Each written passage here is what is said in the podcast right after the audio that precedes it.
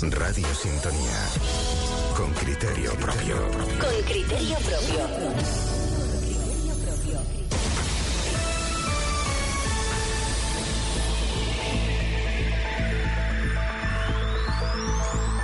A punto de alcanzar la una del mediodía y diez minutos, tiempo de información en Radio Sintonía, servicios informativos que abrimos con cuestiones relacionadas con la sanidad. Y el presidente del Gobierno de Canarias, que ya ha anunciado que desde hoy en el Hospital General de Fuerteventura se cuenta con una, con una segunda especialista de oncología para atender a los pacientes de la isla. De esta forma se mejora la atención sanitaria ofrecida en esta especialidad. El presidente canario ha reconocido, tras mantener un encuentro con el personal sanitario, que ha sido un camino duro, sobre todo para los pacientes oncológicos de Fuerteventura, hasta conseguir cubrir esta segunda plaza.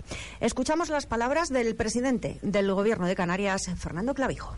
Hemos estado visitando el Hospital de Fuerteventura, Virgen de la Peña, eh, hemos podido estar debatiendo con los profesionales los futuros proyectos de ampliación eh, de no solo un ala más, sino también el búnker.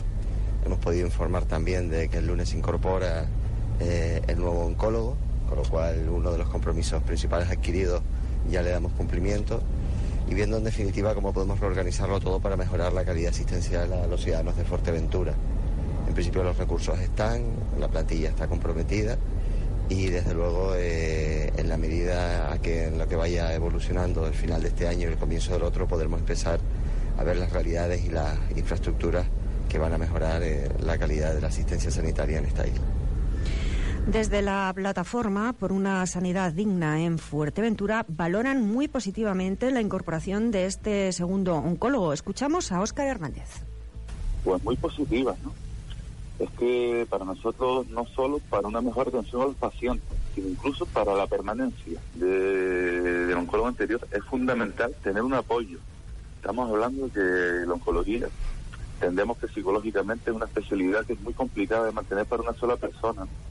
Sabemos las consecuencias que desgraciadamente tiene muchas veces como acaban los usuarios de, este, de estos especialistas. ¿no? Necesitan un descanso, entiendo que necesitan también desconectar un poco, a tener, cuando solo había uno, claro, yo entiendo que ellos se sobresaturaban. Nosotros eso es muy importante en todos los sentidos. La incorporación de la oncóloga se suma a la apertura este verano de la consulta específica de enfermería y la puesta en marcha del screening de cáncer de colon, lo que consolida una mejora en la atención sanitaria oncológica en la isla.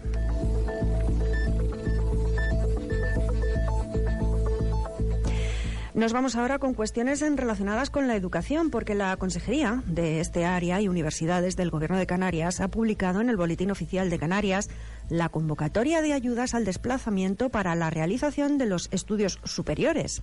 Desde este curso, el programa de ayudas no solo costeará cuatro trayectos a estudiantes de islas no capitalinas que deban desplazarse a Gran Canaria o Tenerife para cursar estudios universitarios de formación profesional superior o enseñanzas artísticas y deportivas superiores, sino que incluye situaciones excepcionales para garantizar el acceso de todo el alumnado de Canarias a la formación superior de su elección. Así, además de paliar la doble insularidad, el programa financiará desde este curso cuatro desplazamientos a la península para cursar estas enseñanzas en centros públicos en caso de ausencia de oferta académica o plazas en el archipiélago y beneficiará también al alumnado de Gran Canaria o Tenerife que cambie de isla por no poder cursar los estudios de su elección en su isla de residencia. La consejera de Educación y Universidades del Gobierno de Canarias, Soledad Monzón, ha señalado que la ampliación de la medida va a permitir garantizar que la insularidad no sea un obstáculo para los estudiantes del archipiélago. Contar con el potencial de nuestros estudiantes e impulsarlo con medidas que faciliten su acceso a los estudios superiores, como las ayudas al desplazamiento, la bajada de tasas universitarias o las becas universitarias del Gobierno de Canarias, es clave para conseguir una sociedad de futuro centrada en el desarrollo social, cultural y económico, ha subrayado la consejera. Por su parte, el director general de Universidades del Departamento Autonómico, Ciro Gutiérrez, señaló la importancia de la medida que no solo ayudará a paliar los efectos de la doble insularidad para los estudiantes de las islas no capitalinas, sino que añade oportunidades a los jóvenes para desarrollar su potencial y supone un paso más para alcanzar la equidad del sistema educativo de las islas. Servicios informativos, Radio Sintonía. Otras eh, cuestiones, el portavoz parlamentario de Nueva Canarias, Román Rodríguez, ha animado al consejero canario de Turismo, Cultura y Deportes, Isaac Castellano, a abordar en serio la necesidad de acompasar el crecimiento poblacional y de visitantes a la capacidad de carga soportable por cada una de las islas. Rodríguez invitó al responsable canario en materia turística a apostar por la sostenibilidad y relegar el modelo desarrollista, promovido por la ley del suelo, según ha indicado Román Rodríguez. Este planteamiento también será abordado por los nacionalistas progresistas en la sesión de control al Gobierno del Pleno de este martes mediante una pregunta al presidente destinada a saber si su gabinete piensa limitar el crecimiento turístico en función de la capacidad de carga del archipiélago.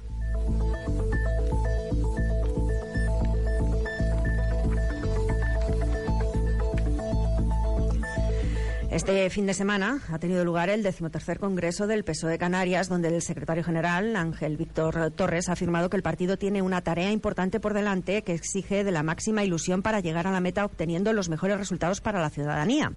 Para ello, dijo, tenemos por delante un programa para los próximos años y aseguró que la izquierda de Canarias se escribe con las siglas del PSOE. Palabras de Ángel Víctor Torres. Bueno, pues en la Ejecutiva, para trabajar y desarrollar en dichos programas, hay una amplia representación de Fuerteventura con la presencia de Rosabella Cabrera en la Comisión Ejecutiva Regional de Territorio y Energía. En la Secretaría de Lucha contra la Violencia de Género, dentro de la Secretaría de Igualdad y Diversidad, está Rita Díaz. Raimundo Elvira en la Secretaría de Régimen de Municipios dentro de la Secretaría de Área de Política Municipal y Rafael Nogales está en la Secretaría de Área de Asuntos Económicos y Relaciones Institucionales. Precisamente Nogales, en el programa directo mañana, ha hablado del trabajo que ahora tienen que realizar. Nuestro trabajo primero, desarrollar ese proyecto para que se convierta en la base del programa electoral de próximas elecciones, recogiendo lo que hay, lo que demandan los ciudadanos y los que nos podemos hacer eh, responsables para, para, comprometernos con los ciudadanos que si gobernamos Canarias eso pueda, pueda cambiar en, ese sentido. ¿no? Entonces, hace, hace todo el proyecto. Ahora lo que estamos haciendo es el guion, por ejemplo, de las áreas que nos comprometemos a desarrollar. O sea, no queremos eh, escribir, el papel aguanta lo que se ponga, entonces, ni para hacer un programa electoral, sino estructurarlo internamente. Porque además también va a servir para formar cuadros del partido, porque para evitar eso, de que cuando se gobierna, de repente hubo una avalancha de personas y en muchos casos no, hace, no se acierta con, la, con las nominaciones y se gestiona mal unas áreas. Y eso es lo que dice. Si se tiene poder, tienes que tener responsabilidad para que las áreas se, hayan personas que les guste y que sepan, si no saben un poquito, que les guste. Y no abandonamos el eh, PSOE porque este lunes, 18 de septiembre, ha quedado abierto el plazo de presentación de precandidaturas a la Secretaría General del PSC de Fuerteventura. El actual secretario de la isla, el actual secretario general de la isla, Blas Acosta, ya ha hecho oficial la presentación de su precandidatura a la reelección. El Congreso Insular va a tener lugar el próximo día 11 de noviembre.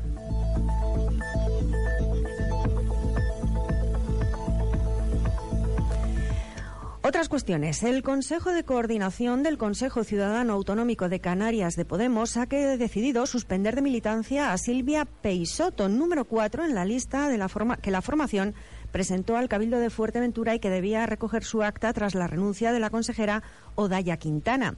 Según la nota que expresa Podemos eh, Canarias, la medida viene motivada por las presuntas graves publicaciones en redes sociales por parte de Silvia Peisoto, así como su desafección del territorio y de los círculos de la isla donde no vive hace un tiempo, lo que obliga al Consejo de Coordinación del Consejo Ciudadano Autonómico de Canarias a suspender cautelarmente a Peisoto de militancia por el posible incumplimiento del Código Ético y del Reglamento de Cargos Públicos, así como abrir expediente disciplinario para que sea la Comisión de Garantías quien resuelva si es motivo de expulsión permanente.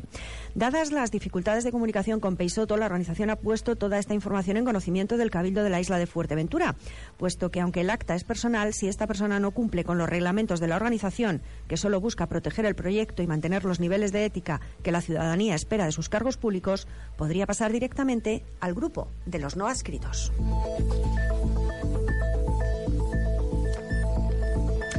Seguimos en el Cabildo de Fuerteventura, pero para una cuestión radicalmente distinta. Precisamente la máxima institución insular ha presentado hoy la APP gratuita Infoplayas Fuerteventura, con la que se ofrece información sobre el estado de 39 playas de la isla, entre otros datos. A este acto de presentación han asistido el presidente de del Cabildo de Fuerteventura, Marcial Morales, la consejera de Medio Ambiente, Natalia Évora, y la consejera de Nuevas Tecnologías, Ilenia Alonso. La app Info Playas Fuerteventura, que está vinculada a la app del Cabildo de Fuerteventura, ofrece información disponible y fiable del estado y localización de 39 playas de la isla, así como el informe sanitario de la arena y las aguas que, a día de hoy, según informes de salud pública del Gobierno de Canarias, están en buen estado.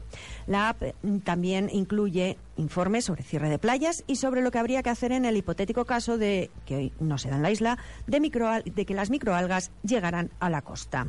Para Ilenia Alonso es una herramienta muy sencilla de utilización y que se puede descargar en el teléfono móvil. La intención de su consejería es modernizar la información y aplicarla a las nuevas tecnologías. Por su parte, Natalia Évora ha recordado que el objetivo es conocer el estado del agua y de la arena, siempre avalado por un informe de salud pública.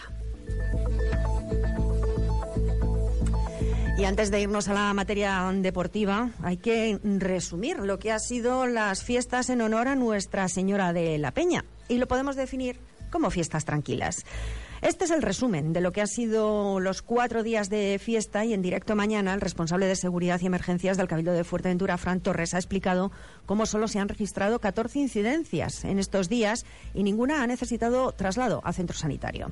Más de 100 efectivos han velado por la seguridad de todos los que se han acercado a la Vega de Río Palmas y se ha destacado una cuestión bastante importante y es que no ha habido ningún incidente de abuso de alcohol por parte de menores en lo que hay que hacer una referencia muy especial porque era algo en lo que habíamos incidido mucho, que, que, nos estaba generando preocupación por el devenir de, de distintos eventos de pública concurrencia, no solamente en Fuerteventura, sino en Canarias, pues era el tema del, de los menores y sobre todo el tema del consumo de alcohol en los menores. Y, y hay que decir, y, y decirlo a boca llena, pues que estamos muy muy contentos en ese sentido. Hay que dar las gracias además porque creo que ha habido una, una respuesta tanto por parte de los padres como pues, por, por, los grupos de menores y también hay que decirlo así el trabajo preventivo de identificación y de retirada de algunas de estas botellas por parte de efectivos fundamentalmente de la policía local de, de Antigua que hizo un trabajo extraordinario en, en la plaza de Antigua en la salida y también por los efectivos de la Guardia Civil en,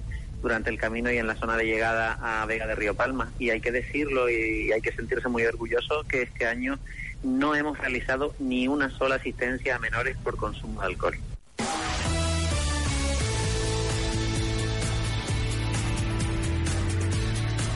En unos minutitos estaremos con la información deportiva que nos va a llevar por lo que ha ocurrido futbolísticamente hablando a lo largo del fin de semana y analizar qué es lo que han hecho nuestros equipos. No nos han ido demasiado bien las cosas con la derrota del Cotillo y del Playas de Sotavento en tercera división y en juvenil división de honor respectivamente. Pero bueno, lo que vamos a hacer es analizarlo un poquito. Nos vamos a ir hasta Lanzarote para que nos cuente qué fue lo que pasó en ese partido y analizar también la actualidad deportiva de Lanzarote. Vamos a escuchar a los protagonistas del partido de división de honor y vamos a seguir con nuestro repaso de los equipos. Eh, que ya están eh, velando armas para lo que va a ser eh, el inicio de la competición.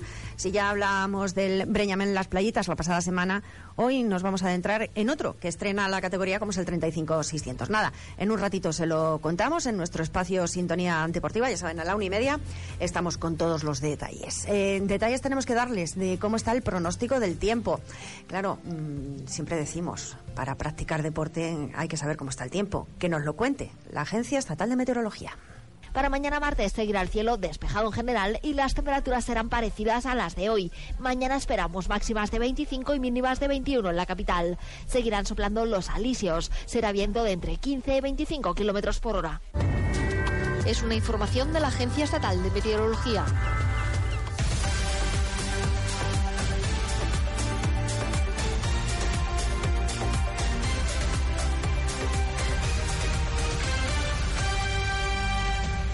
Con la información del tiempo nos marchamos, ponemos el punto y seguido. Ya saben que la información general regresa mañana, la deportiva, en unos minutitos en Sintonía Deportiva. Hasta ahora.